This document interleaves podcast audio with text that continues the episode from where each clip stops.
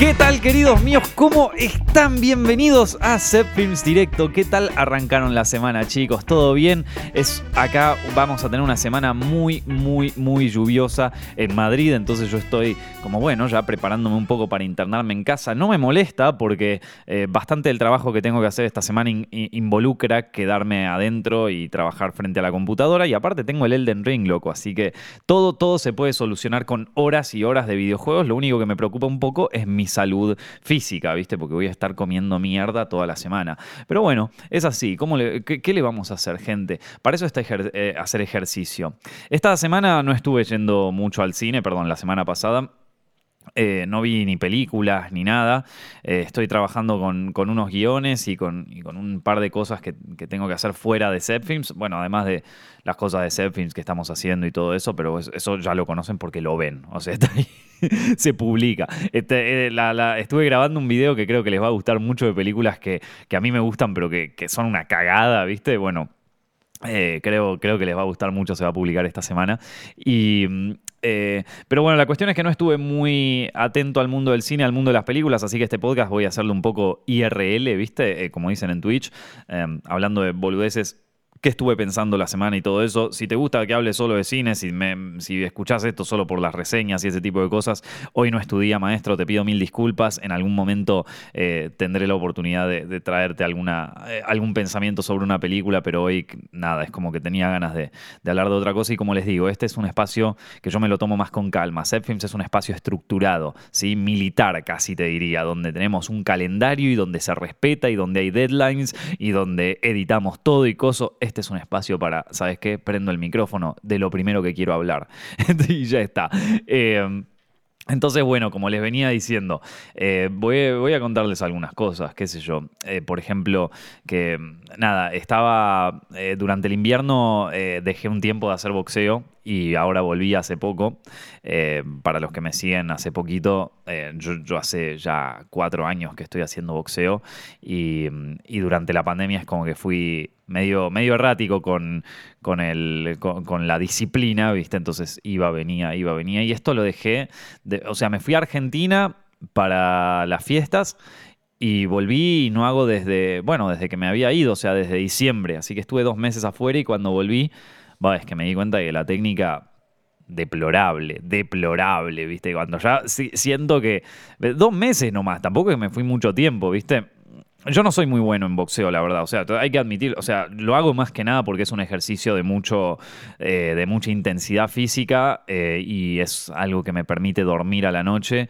Eh, es como un lugar donde, donde desquito mucha energía, pero la realidad es que yo no soy, o sea, no podría competir en, nada de boxeo, primero por la edad, digo, ya estoy, ya estoy bastante grande como para poder enfrentarme eh, a alguien en, boxeo, creo que me romperían todo. Eh, no, no, no tengo muy buena técnica, no tengo tan... Sí, sí tengo buena resistencia, o sea, te puedo bancar un par de asaltos, si me venís a cagar a trompadas me defiendo bien y capaz te engancho un golpe. Yo creo que si me pusiera las pilas y si fuera más joven, porque para mí esto también digo, con 30 años ya no sé si uno se puede subir al ring así, así de fácil como quizás a los 20, ¿viste? Em, si hubiera empezado a los 20, ponele, si hubiera empezado a los 20 y cosas, yo creo que ganaría más por resistencia. En el sentido de que, de que te aguanto, ¿eh? O sea, te aguanto los asaltos y todo eso. Y también em, es, es difícil, es difícil. Para los que hacen boxeo, eh, o para los que practican cualquier arte marcial, bancarse una. Creo, que es más difícil. Uno piensa que lo más difícil es soportar los golpes, eh, o sea, que te golpeen, que te peguen, porque claro, no estamos acostumbrados a que nos golpeen, no estamos acostumbrados a que nos caguen a trompadas. Eh, pero un golpe en la cara, digo, cuando estás ahí en el momento y tenés la adrenalina tan al palo, no duele tanto. O sea, te duele después cuando te bajás y decís, puta, me, golpearon en la cara. Pero en el momento ni te das cuenta casi, ni te das cuenta. Sentís un poco, si te dan fuerte, lo sentís fuerte, pero el que, el que duele en serio es si te dan en el hígado. O sea, si te pegan ahí abajo, de, debajo de las costillas, si te enganchan, si te dan un buen gancho ahí, ahí sí que la, que la sufrís. Pero en general, un golpe así normal, un jab normal no te duele tanto, lo recibís todo el tiempo, ¿viste? Si te subís a hacer un poco de sparring, recibís jabs todo el tiempo. Eh, entonces, uno siempre se imagina que, el verdadero, o sea, la verdadera dificultad del boxeo es que te golpeen y que te duela, pero yo creo que lo más difícil en realidad es eh, a nivel físico, ¿no? Porque eh, eh, aunque no lo parezca, el boxeo, al igual que muchas artes marciales, es más, sobre todo artes marciales de contacto, ¿viste? De contacto físico, es más un ajedrez, o sea, es más un ejercicio mental en donde tenés que prevenir un poco los golpes de tu adversario que un ejercicio, o sea, en, un momento cuando ya más o menos tenés dominada la técnica, no te digo que la tenga dominada, yo, estoy andando en triciclo ahí, o sea, como pero cuando más o menos entendés un poco cómo funciona, eh, se vuelve un, ejercicio mental, es como que vos esquivaste un golpe y tenés que buscar una apertura y de golpe no la encontrás y él te encontró uno y entonces se, vuelve un ejercicio mental, se vuelve parecido al ajedrez en ese sentido. Em, pero bueno, una de las cosas más difíciles, en realidad, no es tanto que te golpeen, sino aguantarte el round. O sea, aguantarte un asalto de, boxeo, digo, te cansás, maestro, te cansás, pero no sabes cómo te cansás aparte. O sea, eh, cuando te digo que es un, un deporte de exigencia, te cansás. Y, a veces es difícil mantenerse, no te digo mantenerte de pie, pero es difícil mantenerse activo en el ring. Yo me acuerdo cuando recién empezaba que eh, me daba cuenta de que por el cansancio nada más ya empezaba a bajar la guardia. O sea, ya em, uno tiene que tener los brazos arriba porque si no te enganchan una trompa en la cara y te jodiste. Y, yo me acuerdo que cuando empezaba tenía tan poco desarrollada mi resistencia. Si, si juegan al Elden Ring, es mi estamina, viste, la barrita verde, la tenía tan poco desarrollada que es como que a los dos minutos ya medio que se me empezaban a cansar los brazos y, bajaba la guardia. Y eso cagaste, ¿viste? O sea, empezás a bajar la guardia y cagaste. Eh, hay gente que eh, pelea sin, sin la guardia alta, que bueno, es, eh, creo Mayweather creo que pelea así, no me acuerdo. Es que ya no, no antes veía bastante más boxeo, ahora ya no, no veo tanto. Em, pero bueno, la cuestión es que no es algo que te, te termina cansando mucho. Y te debo decir que para mi edad, o sea, yo ya te digo, no es lo mismo salir a pelear a los, a los 20 que salir a pelear a los 30. Pero para mi edad yo te digo que tengo bastante resistencia todavía. O sea, me sigo bancando. Veo algunos que, cuando hacemos las clases y todo eso, que a veces no, no se bancan el, ejercicio inicial, ¿viste? Lo que sería el precalentamiento, o lo que sería pegarle a la bolsa, ¿viste? Y yo la verdad que mm, para la edad que tengo lo vengo, lo vengo aguantando bien. Ya veremos a los 40 cómo me lo banco. Pero bueno, es un tema. Es un tema, chicos. Eh, y como les digo, eh, volví a boxeo después de, después de un tiempo de, haberlo dejado medio en y Pa, es que cómo perdés la técnica, loco. Es que yo me sentía un pelotudo. Estaba haciendo ahí sparring, me olvidaba los golpes, eh, no podía agarrar velocidad porque estaba pensando en cómo mover los pies y tenía que pegar y le erraba el pie y es que me sentía un inútil, ¿viste? Eh, lo dejé un tiempo y ya me siento... pero bueno, ¿qué se le va a hacer? Uno, uno tiene que ir recuperando, de, a poquito lo iré recuperando, ¿viste? No, no, no pasa nada. Aparte, como te digo, es que tampoco estoy competitivo y tampoco digo, yo lo hago más que nada para cansarme, para cansarme porque si no me quedo toda la noche despierto entre todo el trabajo que hago, todo el estrés que implica eso y que después no puedo dormir, uno empieza a pensar y vienen los pensamientos turbios y, hola, ¿qué haces? Soy la depresión, ¿cómo estás tanto tiempo?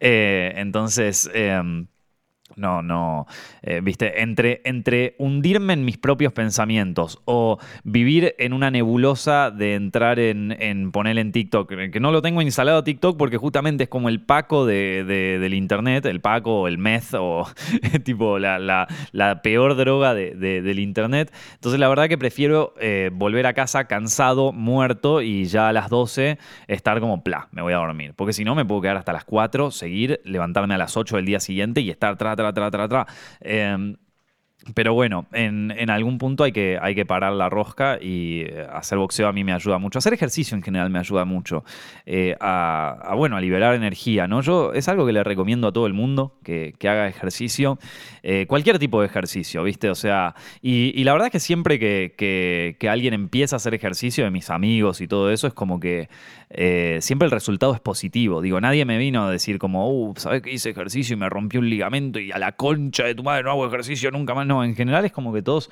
les gusta y eh, es difícil empezar. Es difícil empezar. ¿Quieren, quieren escuchar una historia? ¿Quieren escuchar cómo, cómo empezó mi vida? Así, porque yo no, durante, digo, durante toda mi juventud, cuando yo estaba en el, desde que estaba en el secundario hasta mm, mis 24 años, sí, hasta mis 24 años yo hacía cero ejercicio, pero cero ejercicio. O sea, no te movía un dedo. Me acuerdo en el colegio, por ejemplo, hacíamos, eh, salíamos a correr, ¿viste? Yo, primero, me cansaba. Segundo, me rateaba de la clase, o sea, me escapaba de la clase. Em, teníamos un amigo con el que nos escondíamos de. Eh, había que hacer todo un ciclo, viste, de, salir a correr por ahí, que qué sé yo, y, nos escondíamos detrás de unas escaleras. Esperábamos a que, pase, a que pase la primera vuelta, a la segunda vuelta nos metíamos de nuevo y era como que nos ahorrábamos. No, no, no. Era la, la paja personificada. Yo no hacía nada de ejercicio, pero nada de ejercicio. Eh, es, eh, es, un problema. Yo debería haber empezado antes, eh, la verdad, porque también, digo, durante el colegio y durante mi adolescencia, yo estuve, yo digo, es como que tenía, bueno, como todos los adolescentes, ¿viste? Manejamos como una eh, ira interior o como una frustración, te diría, interior, porque claro, loco, o sea, recién está, te están empezando, estás empezando a liberar testosterona para empezar si sos hombre, ¿no? Esto, ninguna chica te quiere coger porque tenés 15, 16 años y vos estás con la chota al hombro todo el día y y nadie, o sea, y no, no, no, no, ninguna piba te presta atención, vamos a ser sinceros, ninguna piba te presta atención eh, a los 15, 16 años. Eh, menos a mí, imagínate, ¿viste?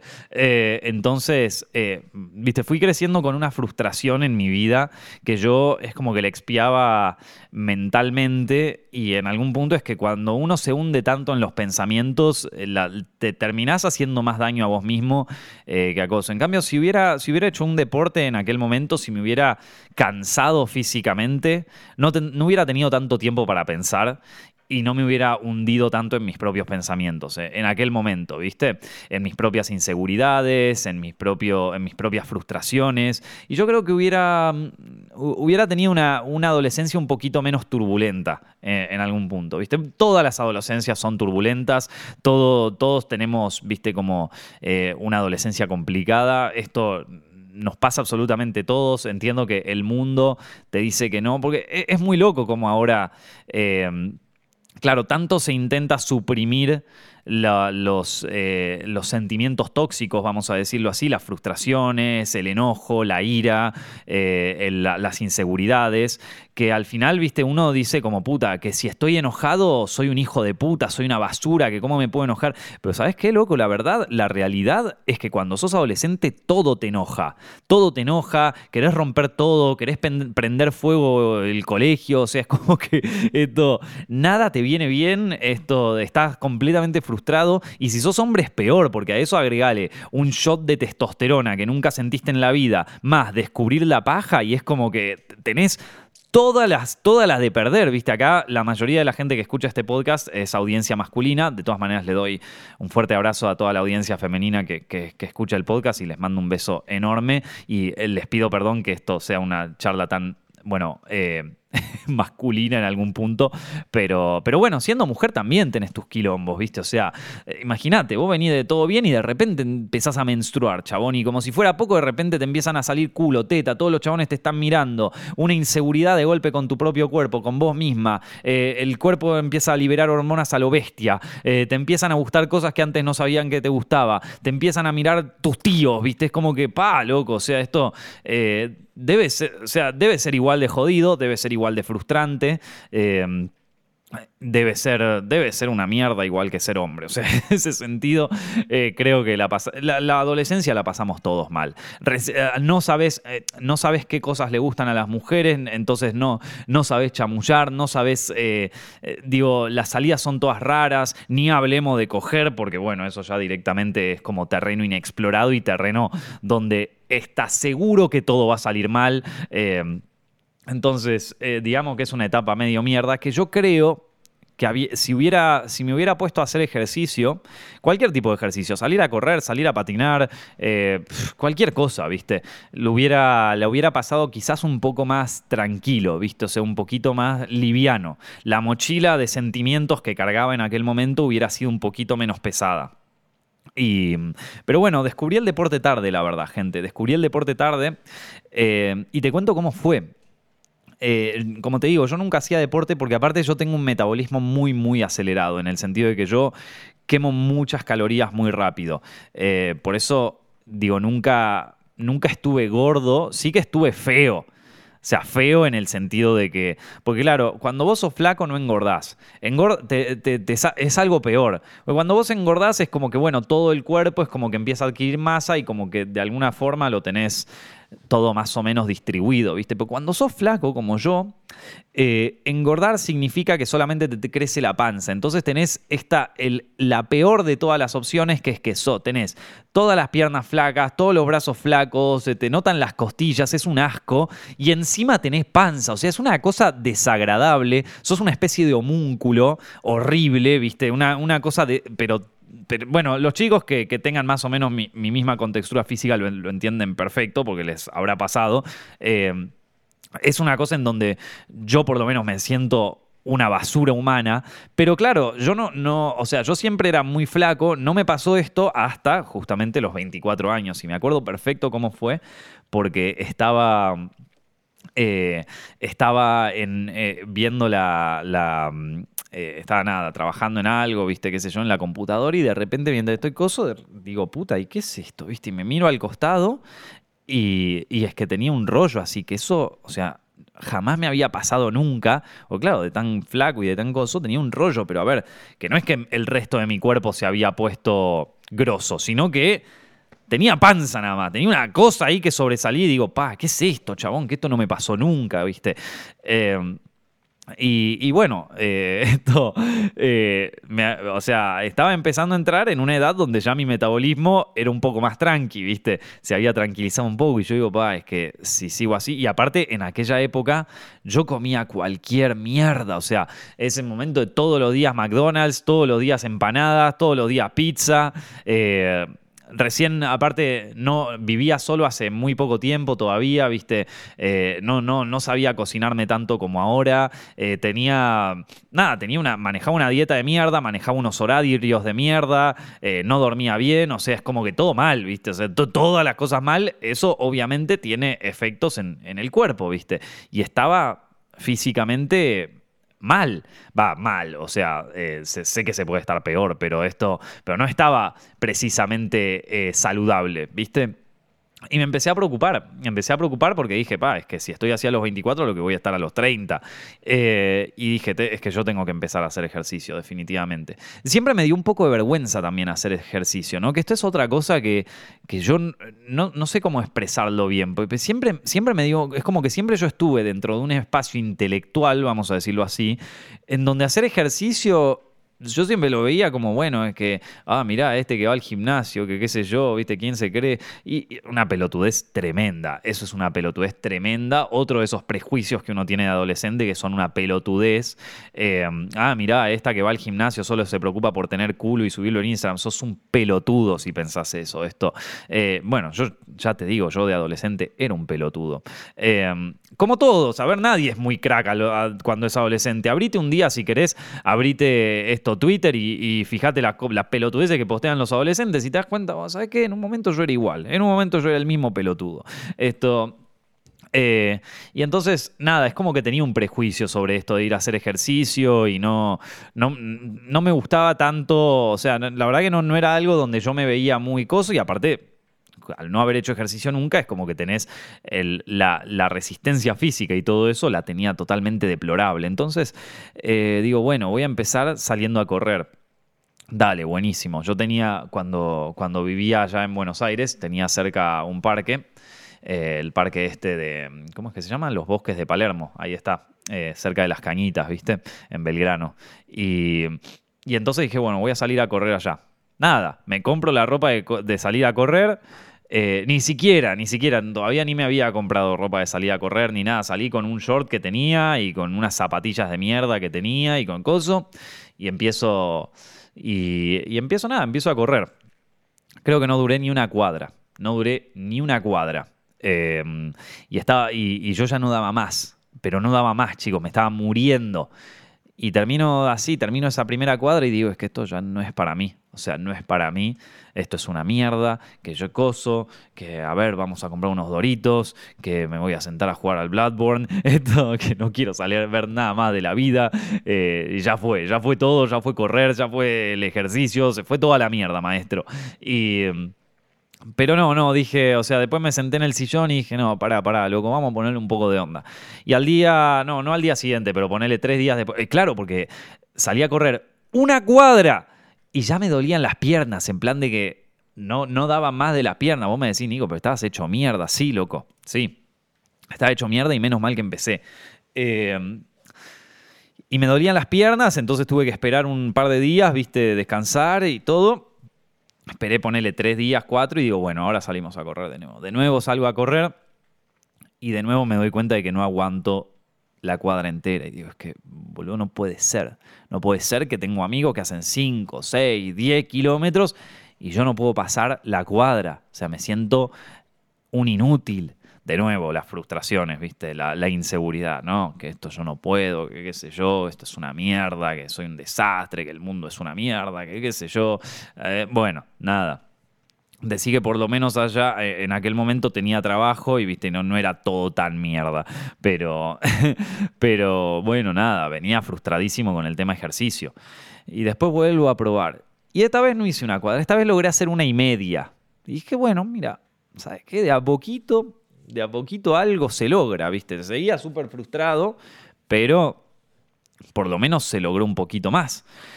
Y después empiezo y hago dos cuadras. Y no es joda, ¿eh? O sea, yo te aguantaba dos cuadras. Dos cuadras, 200 metros, gente. 200 metros te podía hacer. Más no.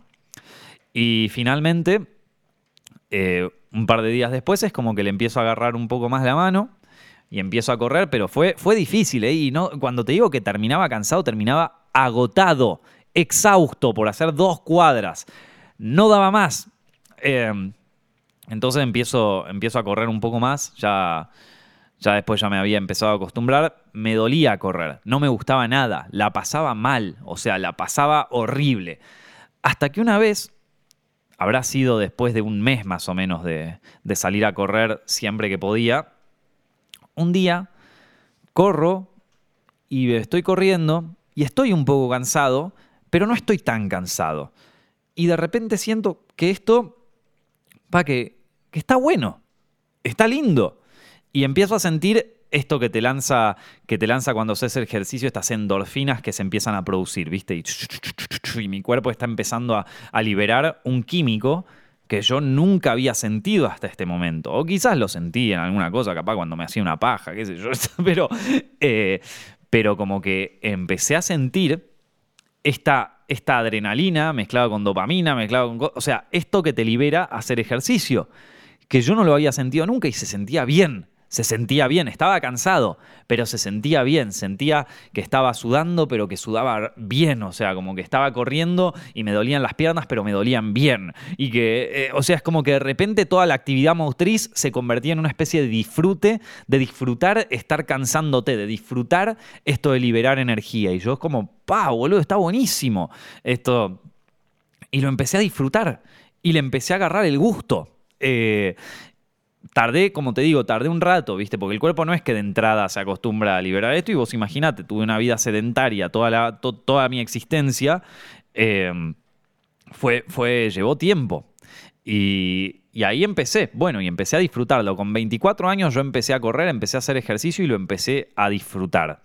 Y, a partir de ahí es como que empecé a salir a correr más seguido, todo el tiempo. Eh, a veces me pasaba de rosca y corría de más. Eh, a veces tranqui, ¿viste? O sea, pero como que desde ahí no me costó nada seguir corriendo y de hecho lo empecé a disfrutar. Por eso yo te recomiendo de que si querés empezar, empieces. Porque aparte, una de las cosas que empecé a notar es que estaba empezando a tener cambios físicos, pero no solamente cambios físicos en, que ya, digo, ya, ya no tenía más esa panza horrible de, chabón flaco con panza, que es un asco, eh, sino que además Está, estaba empezando a notar cambios físicos en mi piel, en mi, en mi cara, viste, en coso, porque claro, vos salís a la mañana, eh, sale el sol, eh, viste, estás liberando energía, vitamina D, todo eso que corre y te juro, yo no sé porque no soy científico, pero te juro que algo cambia, algo físicamente ahí cambia.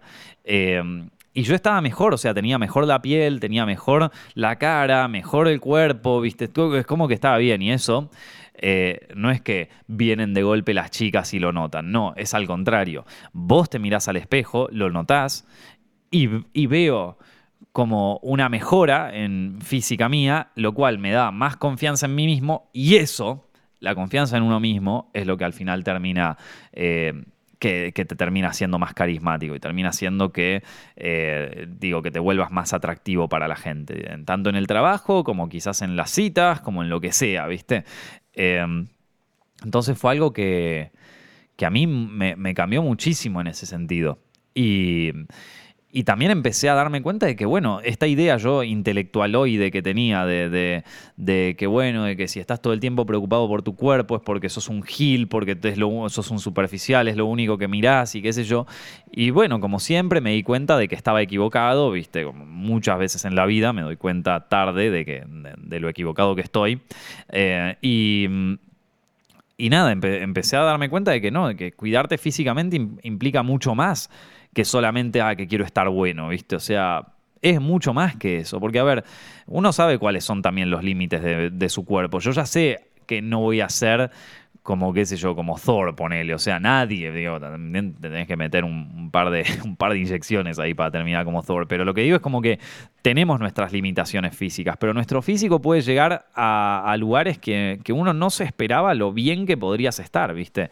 Eh, entonces ahí al mismo tiempo que, estaba saliendo a correr empecé a, hacer, empecé a hacer gimnasio, empecé a levantar peso. A mí no me gusta la verdad levantar peso. No me gusta, tengo muchos amigos que les encanta, viste que hoy levanté no sé qué mierda. A mí la verdad que no me gusta mucho. También me da mucho miedo por mi espalda.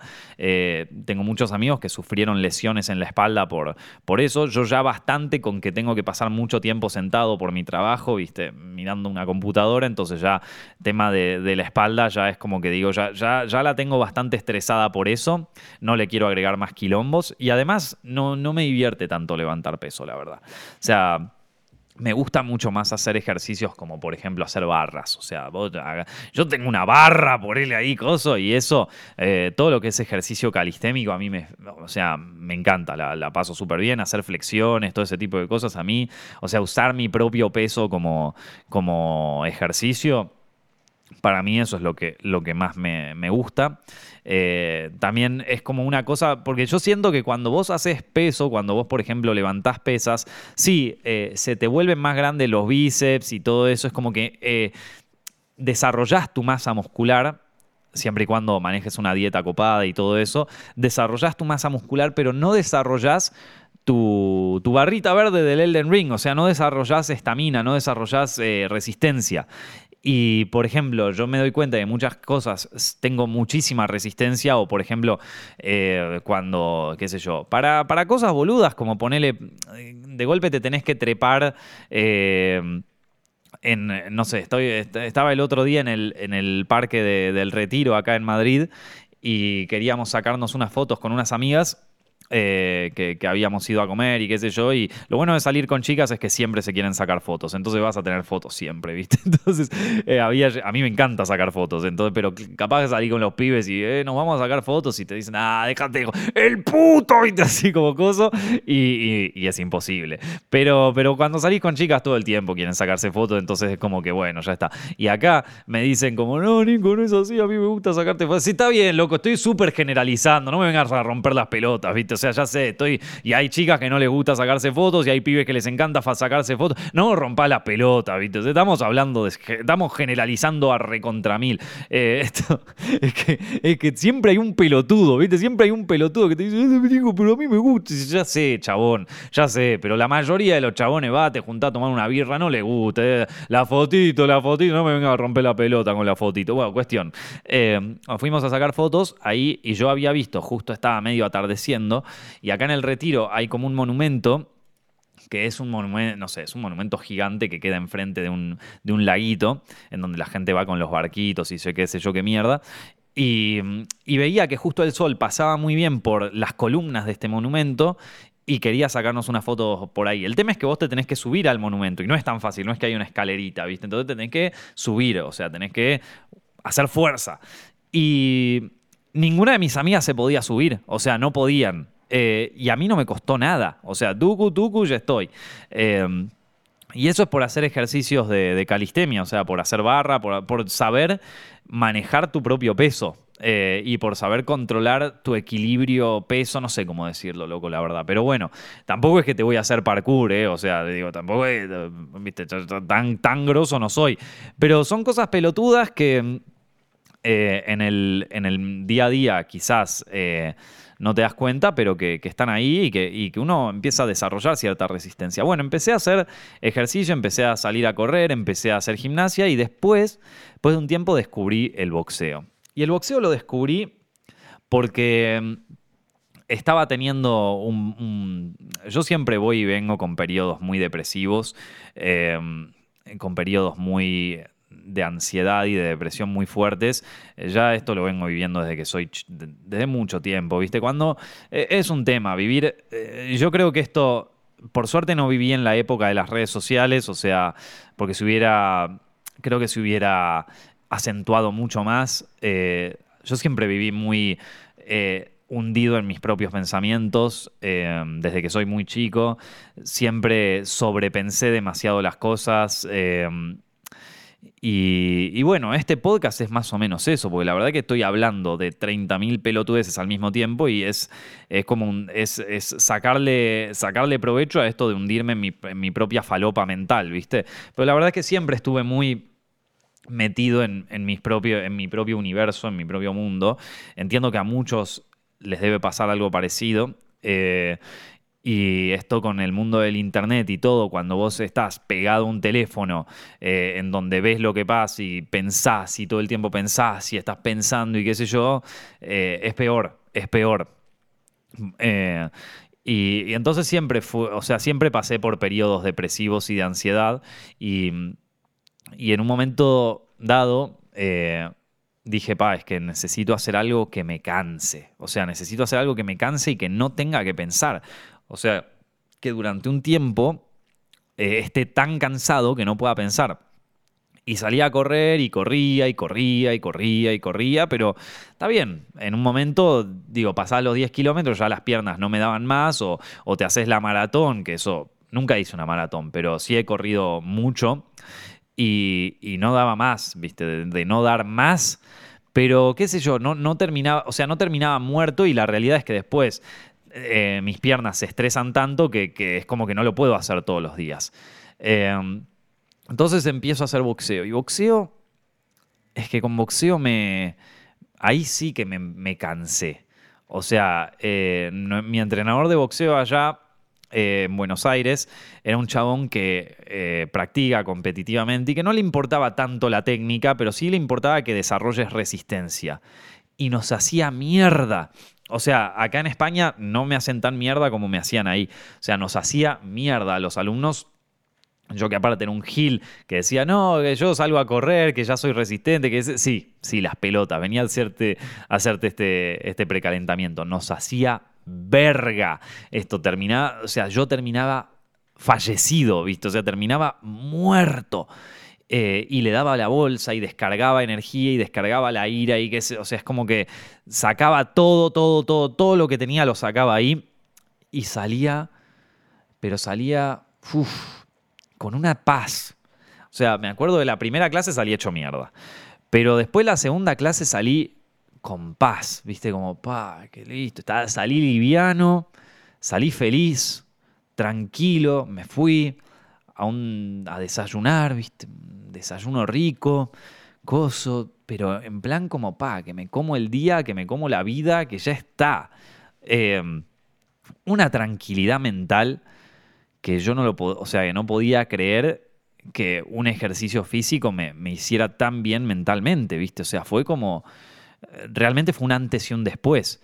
Y desde entonces no lo pude dejar. O sea, no, lo, no pude dejar de, hacer boxeo, no pude dejar de pegarle a la bolsa. Y yo te admito, loco, no, no tengo ni. O sea, no podría practicarlo competitivamente porque no tengo ni la técnica, ni tampoco tengo el tiempo. Digo, o sea, no, no, no es que estoy todo el día pegándole a la bolsa ni nada de eso hago mi horita, tres veces por semana, viste, qué sé yo, y ya está. Eh, pero, pero sí que te digo que, que, me encantó. O sea, me encanta, me encanta el ejercicio, me encanta practicarlo, eh, me encanta conocer gente que hace, ¿viste? O sea, y, me acuerdo que una vez, lo, que me gusta aparte de boxeo es que no, es que durante un tiempo no estoy hablando de lo que. Digo, yo primero trabajo en, lo de Zepfilms todo el tiempo hablando de hacer videos, todo el tiempo hablando de YouTube. Trabajo en, cine, es todo el tiempo hablar de cine.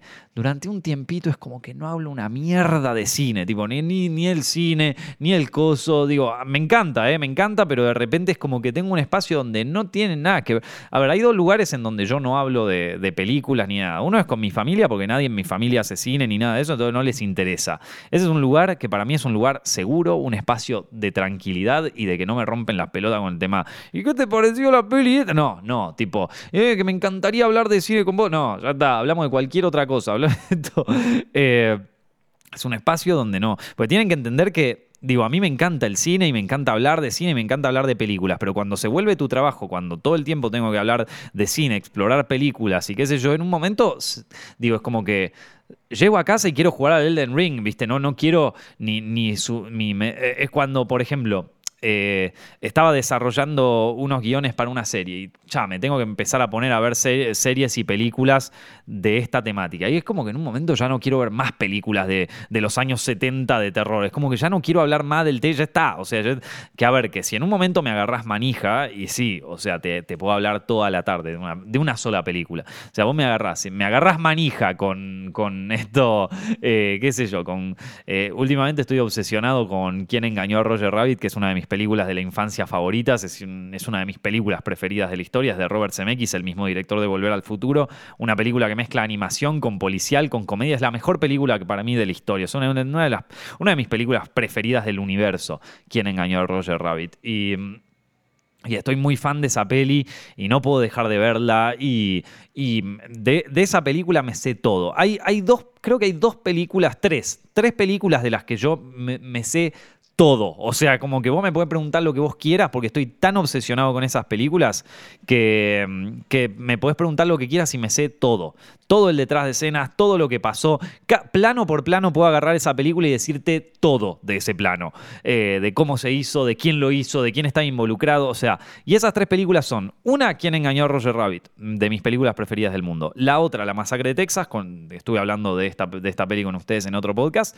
Y la otra es, eh, ¿cómo se llama está eh, Eyes Wide Shut, Ojos Bien Cerrados, de Kubrick. Son tres películas, a ver, hay otras películas que también eh, conozco un montón, qué sé yo, de Pulp Fiction y qué sé yo, pero de esas tres películas yo sé todo. O sea, no hay. O sea, Soy, un experto en esas tres películas. Ahí me puede meter de lleno. Y sí, hay días que estoy manija y vos me podés tener hablando todo el día de quién engañó a Roger Rabbit. Pero hay otros días donde no quiero hablar de cine. Y me acuerdo que una vez eh, estaba, estaba en boxeo, así practicando y qué sé yo, y, entró un nuevo alumno, y este nuevo alumno seguía Zepfilms en, en YouTube. Y me dijo, che, vos sos el de Zepfilms, ¿qué Sí, ¿qué haces, maestro? ¿Qué sé yo? No, porque vi tu video de la reseña de no sé qué mierda y te quería comentar que a mí me pareció. Y yo le digo, maestro, maestro, acá yo vengo a boxear. Digo, ¿querés, querés hablar de boxeo? ¿Querés hablar de cosas? Acá yo vengo a boxear, acá yo vengo a hablar de esto. Ah, de, de, de cine, o sea, es mi trabajo, está todo bien, pero acá yo vengo a cagarme a palos. Esto, yo vengo a hacerme mierda. Digo, acá yo lo último que quiero hablar es de cine.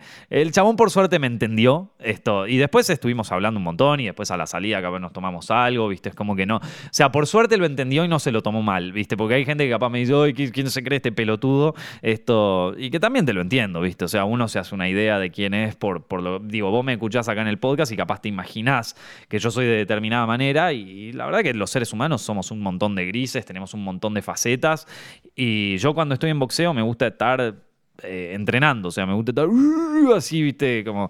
Eh, justamente es, es, un lugar donde yo dejo mi, mi cabeza está en, en otro lado. Mi cabeza está en otro lado y me gusta estar así, porque ya te digo, soy una persona que me, hundo demasiado en mis pensamientos, me hundo en mis propias obsesiones. Yo si me obsesiono con algo, me obsesiono a pleno, o sea, estoy como en plan, mi vida gira en torno a eso. Eh, y, en boxeo encuentro un lugar donde puedo sacarme un poco las cosas de la cabeza, ¿viste? Ni te cuento con el trabajo, o sea, con el trabajo, es por eso que yo puedo trabajar en Zepfilms, en producir, en cosas al mismo tiempo, porque tengo una cabeza muy obsesiva, loco. Eh, no se le puede hacer nada. Viene con sus, con sus cosas en contra, ¿viste? O sea, viene con sus cosas en contra, que es eh, que hay días donde la cabeza. hay días donde la cabeza está. Digo que yo puedo estar ocho horas preparando un dossier para vender un proyecto y, y, te hago un dossier de puta madre y puedo estar las ocho horas sin cansarme con eso. Y hay otros días donde de repente mi cabeza dice, che, ¿te acordás de todas las cosas de las que te arrepentiste? Bueno, te las quiero recordar hoy, todo el día y estoy obsesionado todo el día con todas las cosas de las que me arrepentí, de todo, viene el cajón de los recuerdos, el cajón de los arrepentimientos, el cajón de toda la gente a la que le hice mal, el cajón, porque a ver, que nadie, nadie es perfecto, gente. Y si vos viviste una vida más o menos plena, yo estoy muy contento con la vida que hice, la verdad. He, hecho todas las cosas que a mí, que a mí me gustaron, digo, la, pasé bien en la vida. Eh, no tengo de qué quejarme. Hice, eh, hasta ahora vengo haciendo todas las cosas que yo quise, eh, algunas digo, todavía me quedan por hacerlas, pero en general es como que viví una vida plena, salí, me moví, eh, fui de fiesta, salí de joda, me enamoré. Eh, me desenamoré, eh, me enojé, fui feliz, me reí, me cagué de risa, me tomé una birra con amigos. Esto es como que mm, yo viví una vida de la cual eh, siento que también he vivido cosas y he visto cosas que, no va a haber nadie en el mundo y que me hicieron crecer mucho, pero todo aquel que haya vivido una vida eh, como medio una montaña rusa de emociones, eh, tiene sus cosas donde vos decís, pa, loco, es que acá fue una mierda esto. O sea, es como que así como te digo que, yo estoy muy contento con la vida que llevé, también estoy lleno de un montón de cosas que que viste que no, de las que no estoy orgulloso, de las que eh, me hubiera gustado que fuera distinto, de las que no estoy contento con lo que pasó, de las que estoy frustrado con lo que pasó, ¿viste? Y esos recuerdos vuelven cada tanto. Y esas cosas vuelven. Y, y ya te digo, si tenés una mente muy, muy obsesiva como la que tengo yo, es como que de golpe eso te puede llevar por lugares muy oscuros y por, por días muy, muy tristes, ¿viste? Muy, muy de, bajón fuerte, ¿viste? ¿Qué hubiera pasado si a esta chica hubiera hecho esto? ¿Qué hubiera pasado si en vez de hacer esto hubiera hecho esta otra cosa? Eh, y ves a, la chica de la que alguna vez te enamoraste y que ahora está casada y tiene hijos y ya pasaron como 10 años y de golpe decís, ¿y qué hubiera pasado? Sí, ¿viste? Y vos entras en una maraña de sentimientos de mierda que Qué bueno, que es una cagada, la verdad. Cualquiera que haya pasado por cosas así, esto de hundirse en sus propios pensamientos, quizás entiende esto. Eh, y, te digo, por, si te está pasando algo parecido, eh, si te pasa algo parecido, maestro, eh, una cosa que te puede ayudar mucho es, una, metete en boxeo, metete en, en algún deporte de alta intensidad, porque te juro que te, limpia la cabeza de una manera tremenda. hacer meditación, yo detesto hacer meditación, lo detesto. Odio, si hay una cosa que odio, es meditación meditar, pero, pero te juro que ayuda un montón. Eh, y termino bien, es uno de esos ejercicios donde termino bien, o sea, odio meditar, es una de las cosas que más detesto porque, porque claro, porque ahí, ahí te enfrentas en serio a tu propia mente, ¿viste? Y, y soltar para mí es dificilísimo. Y soltar mis pensamientos es una cosa difícil, donde termino 100% frustrado. Eh, odio meditación, lo detesto, pero puta que hace bien, ¿eh? O sea, eh, ¿qué te puedo decir? Hace bien, hace bien respirar. En fin, eh, metete en una cosa así y sobre todas las cosas, sobre todas las cosas, y si tengo que darte una recomendación sobre esto, una cosa que a mí me ayudó, escúchame maestro, yo ya tengo 30 años, o sea, eh, he sufrido durante los 20 un montón de cosas, así como un montón de cosas lindas, ¿viste? Pero, pero este fue como uno de mis, de mis grandes cruces que fui cargando durante todos mis 20 años, y si te puedo recomendar algo de todo esto, es soltá las redes sociales. Soltá Twitter, soltá la mierda que ves, soltá el drama, soltá los Kardashian, viste, o sea, soltá todas esas mierdas. Eh, tenés tiempo todavía. Digo, te lo digo porque eh, si esto es algo que te, que te acosa, es buen momento para salir de ahí. Yo creo que una de las cosas que mejor me hizo fue salirme un poco del mundo de las redes sociales, del mundo del Internet. Em, así que nada, estuve escuchando un par de podcasts de, los que hace Jordi Wild, viste, con algunos streamers, que estuvo Ibai, que estuvo el Chocas. Yo la verdad no, los miro, o sea, nunca vi un directo de Ibai, jamás. Eh, solo miro las entrevistas que le hacen. Eh, jamás vi un directo de Ibai, jamás vi un directo de Chocas, o sea, nunca vi un directo de nada de esto no, no, tengo Twitch instalado, no, no, no miro Twitch. Antes veías Twitch cuando jugaba al Hearthstone. El Hearthstone es un juego que me encanta, es un juego así de cartas de esto de tipo de League of, no, League of Legends, no, de, de, World of Warcraft, pero versión cartas. Y como saben, a mí me gustan los juegos de cartas. Digo, tengo la, carta de Yugi, ya les hice un podcast sobre todo eso. Pero el, Hearthstone no solamente lo jugaba, sino que lo jugaba bien. Yo he ido a competencias de Hearthstone y eh, en Argentina me acuerdo que he ido a jugar competitivo en Hearthstone. Eh, he logrado ser leyenda en Hearthstone muchas veces. Eh, durante la pandemia, ¿sabes cómo? O sea, durante la pandemia yo me convertí en el héroe del Hearthstone, o sea, era leyenda todos los meses. Y, eh, y, en, el Hearthstone soy, ahí sí que, ahora hace tiempo que no lo juego, tendría que volver a, jugarlo, pero en el Hearthstone yo soy bueno, gente. O sea, he ido a competencias, he participado en torneos, me ha ido bien en el Hearthstone. O sea, y es, un juego que que me deja muy manija, ¿viste? Pero ¿a qué iba con todo esto del, Hearthstone y de toda esta movida?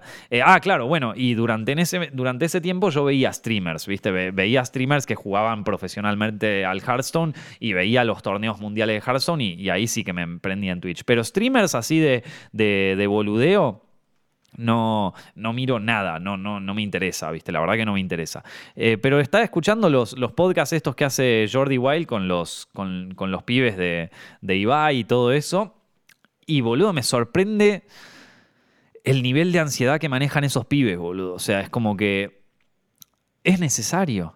Y todo el tiempo Jordi les pregunta eso, ¿viste? Que, me parece, es, bueno Jordi haciendo las entrevistas, la verdad que es muy copado, las hace bien el chabón. Eh, eh, y, todo el tiempo les pregunta, ¿viste? Como vos eh, te. Digo, ¿en algún momento pensaste en parar, en tomarte vacaciones, en qué sé yo? Y los pibes no. Y vos lo ves a Ibai, que Ibai todo bien, loco, pero tiene 26 años y parece que tiene 40. O sea, está hecho mierda, Ibai. Vamos a decirlo con cosas. Está hecho mierda. Pero no está hecho mierda porque está gordo. O digo, yo tengo un montón de amigos gordos que, están. o sea, que, que vos le ves la cara y está bien. Ibai, o sea, yo lo veo y está bien, o sea, el chabón es súper templado. Me parece que Ibai es una de esas personas que, que es una máquina de PR. O sea, ese tipo tendría que haber sido eh, un relaciones públicas de cualquier marca. O sea, el chabón, para la edad que tiene, sabe decir perfectamente las cosas, sabe comunicarse de una manera de lo más... Eh, templada posible, él sería el mejor eh, relaciones públicas de cualquier marca. O sea, vos ahí va y lo pones de relaciones públicas de McDonald's y el chabón te convence de que comer, de que comer hamburguesa del McDonald's hace bien. O sea, el tipo maneja un discurso tan correcto y tan bien. O sea, es como que es un tipo que sabe... Eh, sabe decir las cosas, sabe decir las cosas sin meterse en quilombos. Es un tipo que tiene la mente muy clara en ese sentido. Pero loco, tomate unas vacaciones, está hecho mierda, Ibai, está hecho mierda. Vamos a hablar, o sea, em, y, yo lo, a ver, cuando yo, siempre que hablamos de estas cosas, cuando hablamos mal de alguien, y, estoy, realmente estoy hablando mal de Ibai ahí diciendo que está hecho mierda, porque eh, realmente lo pienso, pero cuando hablamos mal de una persona, normalmente estamos proyectando nuestras propias frustraciones. ¿Y qué veo en Ibai? Yo veo lo que me hubiera pasado a mí si no me ponía, o sea, si no empezaba a, llevar un estilo de vida un poco más sano, ¿viste? Y un estilo de vida más sano también significa, por momentos, dejar de trabajar, dejar de obsesionarte tanto. Eh, en los streamers de ahora yo me veo muy reflejado. Cuando los escuchaba en estas entrevistas y digo, puta, es que son la cara de lo que me hubiera pasado a mí si no soltaba. Eh, me parece muy poco sano. Me o sea, yo los escucho ahí y digo, puta, es que es que veo ahí reflejadas todas mis propias inseguridades. Eh, por eso te digo, no es que yo, yo, pienso, o sea, no es que me caiga mal ni bye ni caso, es que como veo lugares de mí, eh, por eso cuando, veo, cuando hablamos, siempre que alguien te hable mal de una persona, o siempre que alguien te hable eh, cosas malas de una persona, y esto te digo porque es algo que yo noté mucho. Haciendo terapia lo notas al mil por ciento. O sea, cada sesión de terapia que yo hago me doy cuenta de que cuando hablo de otros estoy hablando de mí. Esto, cuando una persona te habla mal de una persona, de otros, es porque está proyectando sus propios miedos y sus propias cosas en el otro. Esto, grabátelo, maestro, porque es una de las cosas, de, de, las herramientas psicológicas que vas a ver y que nunca nada te va a ayudar más en la vida que esto. Cuando alguien te insulta, se está insultando a él mismo. Nadie puede insultar a otra persona sin... O sea, nadie te va a insultar con algo que él mismo no le gusta. Cuando alguien habla mal de vos, está hablando de lo que no le gusta de él. Y esto grabátelo. O sea, cuando yo te digo esto de que Ibai me parece que está hecho mierda, estoy hablando de que yo podría terminar así hecho mierda, ¿viste? O sea, de que es la cosa que me da miedo de mí mismo. O sea, yo escucho a Ibai y me escucho y escucho, eh, cuando escucho los problemas que tiene y cuando te hablaba de todo esto o, eh, me escucho los mismos problemas que tengo yo y los problemas que si no los resuelvo es como mis propias debilidades, las veo ahí, las veo ahí reflejadas, mis propias debilidades. Y me da miedo, y me da miedo y por eso es como que eh, intuitivamente es como que es más un mecanismo de defensa que otra cosa. Pero la verdad es que los escucho y me, y, me da mucha lástima, porque, porque realmente creo que eh, para, para el... O sea, digo, no son gente que le falte nada, ¿viste? Es como que debería, deberían cuidar un poco su salud mental. Pero bueno, ya te digo, yo me empecé a dar cuenta de esto a mis 24 años. Digo, todo, todo tiene un momento en donde te das cuenta de que eh, mucho, de, mucho de lo que es ser de jugar a este juego de, internet, eh, muchas veces piensan que es por la, por la guita y por todo eso, pero la realidad, y yo lo viví, porque yo en, en he tenido mi, época de mercenario de las visitas, y cuando vos estás en el mundo de, hacer videos virales y todo eso, y de ser el número uno, vamos a decirlo así, ¿viste? Eh, te, te, da un shot de dopamina la, las estadísticas estas que no lo podés evitar.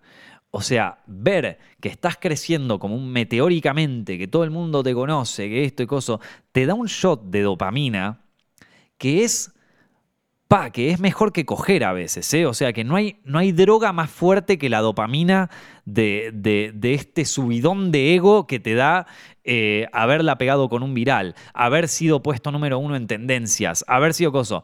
Es una mierda, gente. Es peor que la, es peor que la cocaína, es peor que la comida chatarra. Es o sea, no hay droga más potente que, eh, que, que te acaricie en el ego.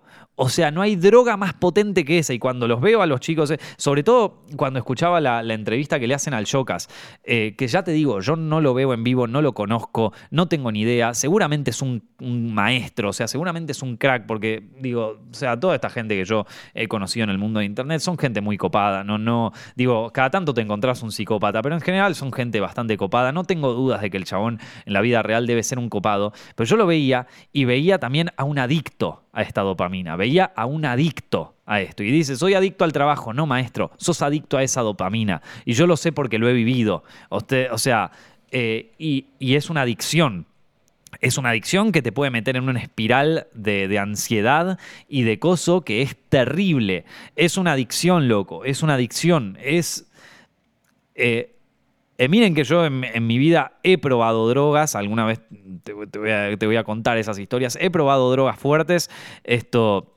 Eh, no, no, tengo ningún tipo de adicción, nunca, nunca me metí en ninguna droga ni nada de eso, pero sí que he sido joven y he probado giladas y he hecho giladas y he salido de joda y, he hecho pelotudeces de las que hoy quizás me arrepiento. Eh, y te puedo decir que no hay droga más fuerte que esa dopamina. Te lo digo de entrada, no hay droga más fuerte que los likes y que la y que coso. Por eso hay tanta gente que es adicta a eso. Eh, y cuando y cuando, o sea, una cosa es ser adicto a que te pongan likes tus amigos y qué sé yo, pero cuando te cono, o sea, cuando tanta gente está pendiente y qué sé yo, el shot de dopamina que es eso es terriblemente adictivo. Y yo lo, veo en estos chicos, o sea, están streameando a lo bestia y qué sé yo, me sorprendió la verdad esos podcasts y y en un punto es como te digo, esta proyección de nuestros propios miedos, ¿no? De nuestras propias inseguridades.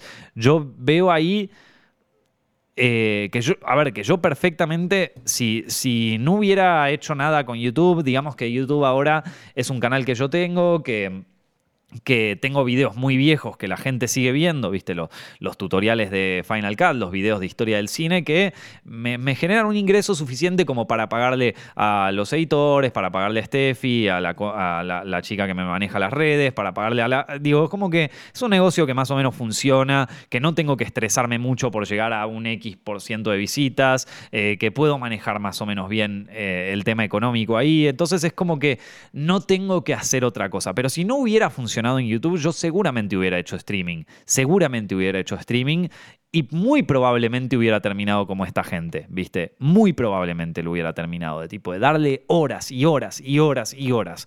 Por suerte, eh, tengo eh, tanto el canal de YouTube como las otras fuentes de ingreso y yo creo que he hecho bien mi, o sea, cuando gané muy buena guita con internet me parece que he puesto bien las fichas, digo, no me lo gasté en pelotudeces, eh, lo invertí en, movidas mías, lo invertí en, grabar más, en desarrollar mi carrera profesional como director y todo eso, y creo que en este momento estoy cosechando eso, digo, últimamente estoy cobrando más como guionista que como, que, o sea, que como influencer, ¿viste? Eh, entonces creo que moví bien las fichas ahí, pero es que en algún momento se termina, loco en algún momento ya dejas de ser relevante. En algún momento es muy loco eso. Eh, hay un punto en donde dejas de, dejas de entender a tu propia audiencia. Yo, los podcasts, ponele, me gustan mucho porque los escucha gente de mi edad, ¿viste? Y, lo veo cuando después me escriben y cosas, es gente de mi edad. Pero, pero la realidad es que la mayoría de la gente en Twitch, en YouTube, en todo esto, son chicos chicos, o sea, chicos de 13 a 17 años con los que yo personalmente ya no conecto.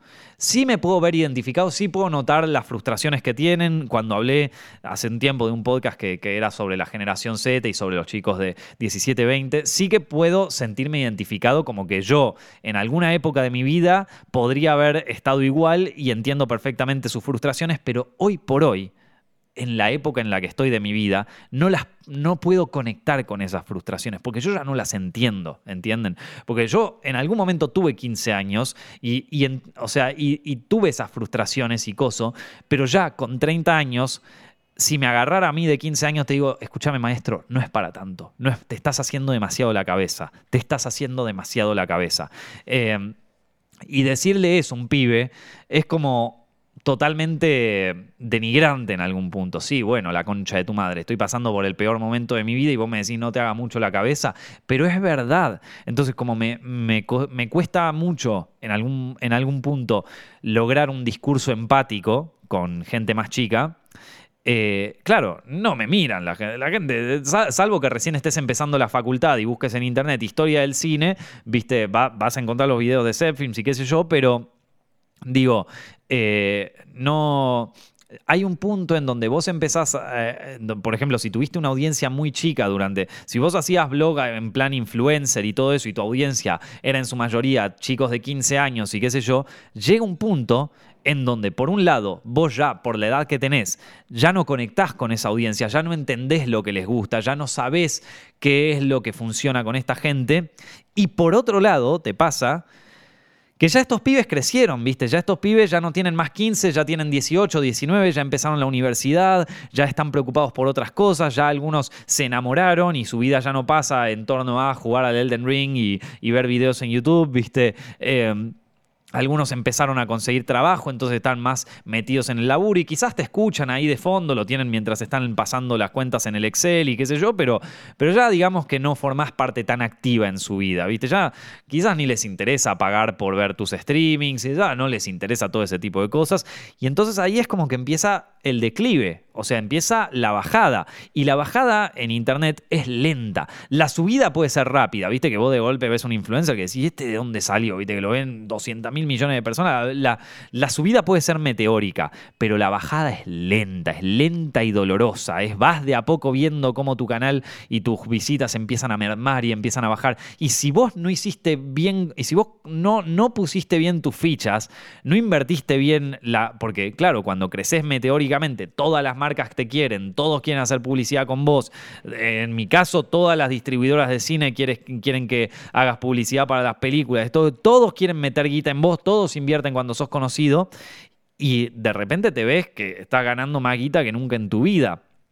Y si vos no ponés bien esas fichas, si no invertís bien esa guita en lo que es correcto, si te la fumaste, si te la patinaste, estás en un problema. Porque la, la, bajada es lenta, es lenta y coso. Y ahí tenés dos opciones para mí. Ahí tenés dos opciones. O te. O vas al, al siguiente paso, das el siguiente paso en tu carrera que es, bueno, yo hacía videos en YouTube, hacía esta cosa, ahora me voy a dedicar a esto otro, ¿viste? ¿Cuál es el siguiente paso? Bueno, voy a hacer inversión inmobiliario, ponele, y entonces voy a empezar a comprar casas. O voy a eh, dedicarme al mundo del entretenimiento, pero ya de, más grosso, ¿viste? O sea, me voy a, está bien, tengo el canal de YouTube, pero me voy a dedicar también a, hacer, eh, a producir películas, ¿viste? O a producir series, ¿viste? O, quizás eh, empiezo a, como hacen muchos streamers, ¿viste? Empiezo a producir mi propio equipo de esports, ¿viste? O sea, lo empiezo a producir, tengo mi empresa, lo hago así. Que esto Ibai lo contaba en una cosa, que por eso ahí, ahí me parece que está bien. Pero llega un punto en donde también uno se tiene que tiene que saber dar el paso adelante, ¿viste? En el sentido de que yo, por ejemplo, en Set Films ya no estoy tan metido en las estadísticas como estaba antes. Ya no, porque no me da el tiempo, porque también tengo. O sea, quiero explorar otros universos, explorar otro mundo. Hay tantas cosas para hacer en el mundo que yo no quiero que mi vida gire en torno a YouTube durante toda la vida. Ya estoy hace 10 años en esto, ya he, visto las idas y vueltas y hay veces donde me tiento y donde digo, acá podría ser un coso, pero eh, pero ya entra en un punto de maduración que creo que es sano dar un paso a un costado, pasar la posta, digo, hoy, por hoy yo ya a Steffi, que, que es eh, la manager de, todo lo que son redes sociales, de Encepfilms y todo eso, Steffi sabe mucho más de lo que sé yo en este momento. Yo ya le enseñé todo lo que le puedo enseñar eh, y, le, y me quedan cosas por enseñarle, pero en algún momento ya voy a poder pasar la posta ahí, ¿viste? Lo mismo John con la edición, ¿viste? John edita para Films hace desde toda la vida y, y hoy por hoy John edita mejor los videos que yo. En un momento yo me gustaba editar mis propios videos y qué sé yo, pero la realidad es que hay un punto en donde uno tiene que pasar la posta, ¿viste? Hacer, pasar la posta. Y de hecho John ahora está eh, trabajando con otros editores, ¿viste? Porque él también tiene, ya, ya viene editando para hacer films hace mucho tiempo, entonces ya es como un momento para de maduración en donde creo que tenemos que ir, eh, nada, eh, explorando nuevos universos, nuevas cosas, dar un paso adelante. ¿Cuál es el siguiente paso? ¿Viste? Y bueno, uno lo está descubriendo de a poco. Y, toma más tiempo y qué sé yo, pero la verdad es que me, eh, digo, yo me siento cómodo en esta etapa, ¿viste? De, mi carrera y de mi vida. Eh, no lo sé. Eh, es, un pensamiento que yo tengo y, venía escuchando estos podcasts que de todas maneras me pareció fascinante y me parece fascinante como el mundo de, de, Internet y el mundo, el juego de tronos de Internet, vamos a decirlo, cuando vos jugás a Internet, cuando vos estás en el juego de ser el número uno y de todo eso, como realmente quizás cambiaron los jugadores, pero el juego sigue siendo el mismo. Cuando yo lo. O sea, yo escuchaba esto, yo estoy afuera del juego hace tiempo ya. Yo ya no estoy metido en los dramas de YouTube, no me interesa, no los miro, no, no miro cosas. Pero eh, veo, escucho este podcast y lo escucho a Ibai y lo escucho a este otro y coso, y digo, el juego sigue siendo el mismo. El juego sigue siendo el mismo. Y ya te digo, es, como que ahí es donde yo me tiento y digo, pa, es que podría volver a entrar sin problema, pero no, es que ahora estoy enfocado en otras cosas. Eh, y, creo que estos chicos también están, están en la cresta de la ola y es donde, donde más tenés la dopamina al palo y todo eso. Entonces es como que, bueno, eh, no los voy a culpar. Yo me sentiría exactamente igual. Pero, pero, también me da un poco de vértigo verlos. Es como que me, me trae recuerdos y también me trae un momento donde, donde si no tomas las decisiones correctas, yo creo que las van a tomar. Esta generación es mucho más inteligente que lo que éramos nosotros. Nosotros, nos, los millennials, cuando no, teníamos ningún, eh, ningún mentor en ese sentido, no teníamos ningún maestro, nadie nos enseñó cómo hacer este tipo de cosas. No vimos a la gente intentarlo y fallarlo. Y yo creo que muchos de nosotros cuando empezó a haber guita en este universo nos entregamos de lleno a los excesos. Eh, he visto mucha gente que se entregó completamente al exceso y que terminó mal. Eh, me parece que esta generación, la, que sigue de, influencers, de youtubers, de, de cosas, salvo quizás bueno, no sé, hay de todo, ¿viste? Pero me parece que en general son un poco más inteligentes, como que saben moverse un poco mejor, como que saben también un poco dónde está, eh, de no quedarse tanto en la chiquita, ¿viste? Nosotros nos quedamos mucho en la chiquita en ese sentido, creo. Pero bueno, gente, nada, eh, ya les dije, este podcast fue medio de, hablar pelotudeces. Eh, espero que lo hayan disfrutado. espero que lo hayan pasado genial. yo la pasé muy bien acá liberando un poco mis pensamientos.